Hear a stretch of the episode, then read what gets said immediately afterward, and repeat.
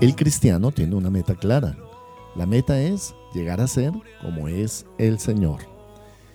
Bienvenidos a Devoción Ríos. Esta mañana vamos a estudiar la palabra de Dios en 2 Corintios capítulo 10 y en el versículo 3, 4 y 5 que dice, pues aunque andamos en la carne, no militamos según la carne, porque las armas de nuestra milicia no son carnales, sino poderosas en Dios para la destrucción de fortalezas, derribando argumentos y toda altivez que se levanta contra el conocimiento de Dios y llevando cautivo todo pensamiento a la obediencia a Cristo.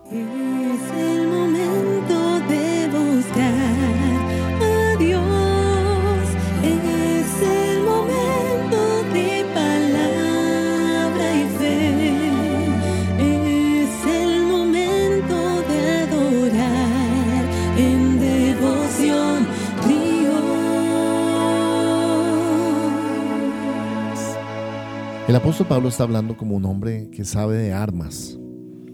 Las armas eh, eran importantes en la batalla, estar eh, con un armamento preparado era muy importante porque de lo que se trataba era de que estuvieran totalmente entrenados, preparados y equipados para la batalla. El apóstol Pablo nos está diciendo que como cristianos también tenemos que estar equipados para la batalla. Tú estás en una guerra espiritual, en una lucha espiritual. Todo cristiano que ama al Señor, que ha propuesto en su vida buscar la presencia de Dios, va a experimentar ataques del enemigo. El enemigo siempre ataca en tres niveles, en lo que tiene que ver con el, el diablo, el mundo y la carne. Siempre son esas tres áreas en las cuales vamos a ser atacados. El diablo ataca a través de las palabras, de los pensamientos, sembrando pensamientos en nuestra mente y también sembrando ideas falsas. Él ataca con la mentira, él también ataca poniendo pensamientos de debilidad, pensamientos de tristeza, de depresión, de angustia, de temor. Él también ataca sembrando duda acerca de Dios y sembrando como inquietud acerca de la iglesia, de los pastores, de la palabra, de la Biblia, de la efectividad de la fe. Pero dice la Biblia que el diablo está como león rugiente buscando alrededor a quien devorar. Y todo cristiano es perseguido por el enemigo. Porque no le interesa al diablo que haya una oposición tan fuerte como la que presenta un cristiano que está en el Señor. Ahora, para poder pelear la batalla de la fe, tú tienes que andar no en la carne, sino en el Espíritu. El apóstol Pablo nos dice, pues aunque andamos en la carne, no militamos según la carne. ¿Qué quiere decir eso? La palabra carne es la palabra griega sarx, S-A-R-X, y es el sistema del mundo, del pensamiento del mundo en el cual se opone abiertamente contra Dios o todo lo que se llame Dios. Entonces, ese sistema del mundo es una oposición constante al sistema de Dios, al reino de Dios. Por esa razón, solamente hay dos reinos en el mundo, no hay, no hay ningún otro. Y ese reino que se llama el reino de tinieblas y el reino de los cielos. Pero la Biblia dice que el Señor Jesucristo ganó la batalla, la pelea en la cruz de Calvario y puso de rodillas al reino de las tinieblas. En otras palabras, mi querido hermano, Satanás es un enemigo vencido. Ya fue vencido por el Señor Jesucristo en la cruz, fue vencido por el Señor Jesucristo mediante la resurrección de Cristo en el poder de Dios, y fue vencido porque Cristo obedeció en todo a su Padre y ganó para nosotros esa expiación, esa redención a través de la sangre derramada de Cristo. Ahora el apóstol Pablo dice, tú también como Cristo no andes en la carne, no respondas en la carne a las personas, no te dejes llevar de la carne, no te envuelvas en los asuntos de la carne, sino que milita no según la carne, sino según las armas poderosas que Dios nos ha dado. Entonces, en primer lugar, el cristiano no anda en la carne, en segundo lugar, utiliza las armas que son espirituales para destruir fortalezas del enemigo. ¿Cuáles son las armas que el Señor nos ha dado? Están en Efesios capítulo 5, lo estudiaremos posteriormente, pero esas armas tienen que ver con el cinturón de la verdad, el yelmo de la salvación, la coraza de la justicia, el cinturón de la, de la verdad, el calzado de, eh, de la paz y la espada del Espíritu, que es la palabra de Dios, y el escudo de la fe. Son todas armas poderosas que el Señor nos ha dado para que nosotros ganemos la batalla contra Satanás. Entonces, tú también eres parte de la batalla, tú también eres parte de la guerra espiritual y debemos levantarnos contra toda oposición del enemigo. Y aquí el apóstol Pablo dice, destruya las fortalezas.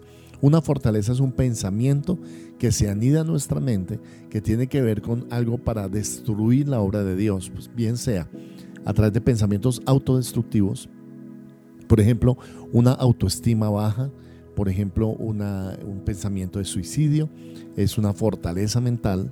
Por ejemplo, también un pensamiento acerca de que tú vas a fracasar, de que no vas a ser exitoso. Esas son fortalezas que tenemos que tener en cuenta y vencerlas en el nombre del Señor. Pero la idea de, de la destrucción de las fortalezas es que pueden ser destruidas con las armas que Cristo nos ha dado y las llama poderosas en Dios.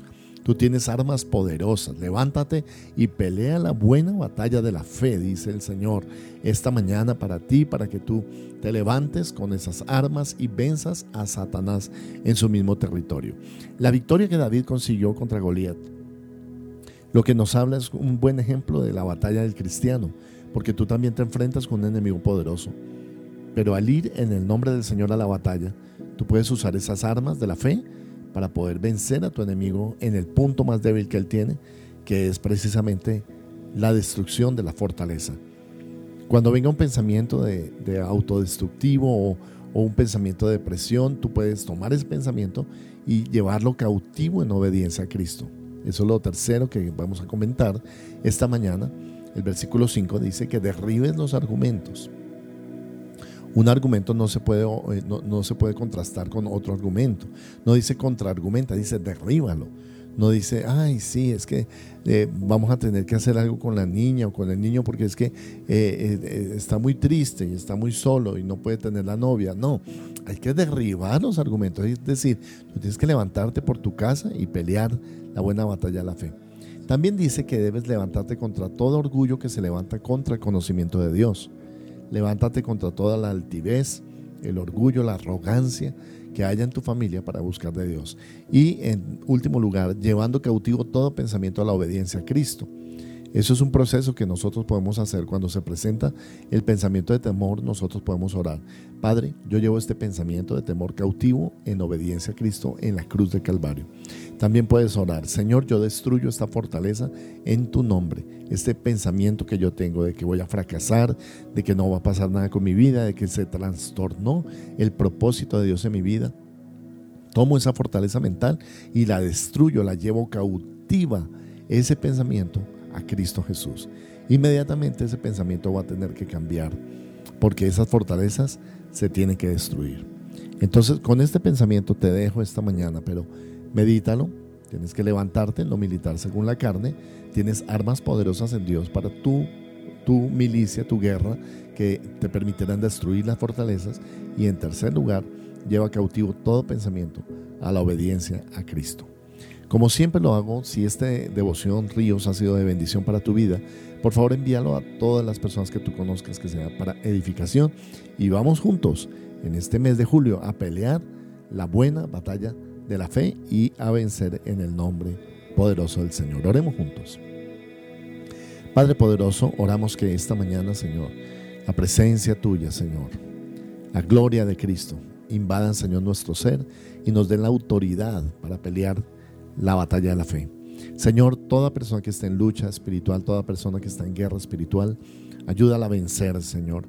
Y te pido, Padre, que te levantes y derribes toda fortaleza autodestructiva de los hogares, de las, diferentes familias, en los jóvenes, en los muchachos, en los niños, y nos levantamos a luchar en el nombre del Señor Jesucristo. Amén y amén. Jesús,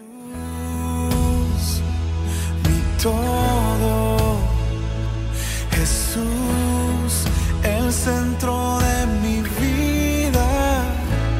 Jesús, mi único rey. Que brille Jesús, que brille solo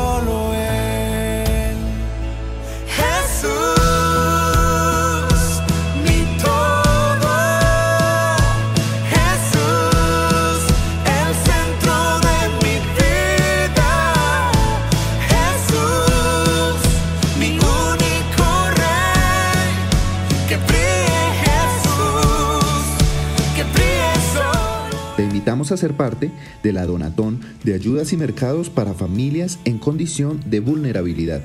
Ríos de Alabanza contigo.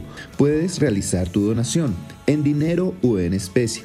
Puedes hacerlo ingresando a la página www.riosdelavanza.co y allí puedes inscribirte tanto para dar como para recibir ayudas. En Ríos de Alabanza amamos la palabra de Dios, predicar en todo momento y hasta lo último de la tierra. Por eso tus aportes y donaciones son muy importantes para extender la predicación de la palabra en todo el mundo. Puedes realizar tus donaciones, diezmos y ofrendas a través de nuestras cuentas. Beneficiario Iglesia Cristiana Ríos de Alabanza. NIT 900 020 167-1. La vivienda, cuenta de ahorros 0004 0003 5366. BBVA, cuenta corriente 038 201 294 o a través de nuestra página web www.riosdealabanza.co slash donaciones.